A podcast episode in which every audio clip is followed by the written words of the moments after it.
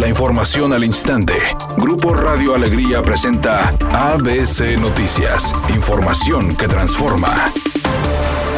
El posible portador de la nueva cepa de COVID falleció en Nuevo León en un hospital de Pemex, informó el secretario de Salud en el estado, Manuel de la O, quien indicó que el paciente fue internado, pero se complicó su salud con el paso de los días, ya que tenía antecedentes de diabetes e hipertensión. El funcionario de salud señaló que el paciente inició con síntomas el 9 de diciembre, indicando que se le realizó la prueba PCR a él y a su esposa en el centro de salud terminal. Finalmente dijo que se analiza si su caso corresponde a la nueva variante de COVID que se originó en el Reino Unido. Por otra parte, dio a conocer que esta noche llegarán cerca de 9.000 vacunas a la entidad. Van a llegar 9.750 dosis en la noche, estaré recibiéndolas. Posteriormente vamos a recibir más, eso espero, que lleguen más. Y el modelo de aplicación he estado observando es que lo controla la federación, todo la federación lo está controlando y ellos han eh, hecho un equipo con eh, los servidores de la nación a pesar de que en México ya se detectó una nueva variante del coronavirus. En un mexicano que llegó a Tamaulipas procedente de Ámsterdam, el subsecretario de Salud Hugo López Gatel dijo que no contemplan poner restricciones de movilidad a viajeros que incluso lleguen del Reino Unido, país donde se descubrió la nueva variante del COVID.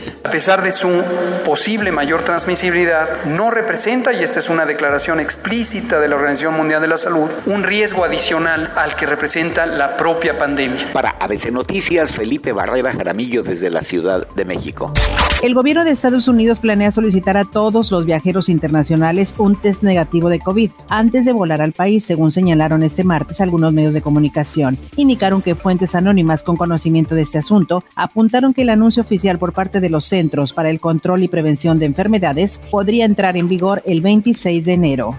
Editorial ABC con Bernardo Pérez. Según la encuestadora Mitofsky, Jaime Rodríguez es uno de los cinco gobernadores peor evaluados del país. Su aprobación está abajo del 37%, es decir, menos de 4 de cada 10 nuevo leoneses apoyan su gestión según la encuestadora. Aunque al final de un sexenio es normal que los mandatarios sufran desgaste público, el Bronco no tiene grandes cuentas que ofrecer. Su manejo de la pandemia ha sido cuestionado por las excesivas restricciones a los negocios y si se analiza la seguridad, estamos por los suelos, pues la violencia ha crecido casi al doble desde que el Bronco asumió el mando.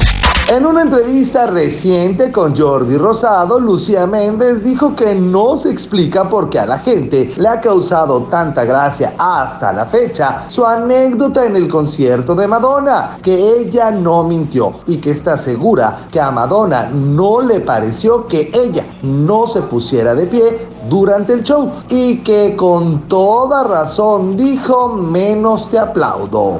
En este momento se registra un accidente en la avenida Universidad en dirección de norte a sur. A la altura de Fray Bartolomé de las Casas no se reportan lesionados, pero si hay tráfico lento, tómalo en cuenta. Otro choque se reporta en el cruce de Arteaga y Porfirio Díaz en el centro de Monterrey. No se reportan lesionados, pero si hay carga vehicular en el sitio. Asimismo se registra un choque por alcance en la avenida Miguel Alemán en dirección de sur a norte antes de llegar al Boulevard Acapulco. Esto en los carriles de la derecha. Maneje con precaución y recuerde siempre utilizar su cinturón de seguridad y no se distraiga con su celular mientras conduce. Que tenga una excelente tarde.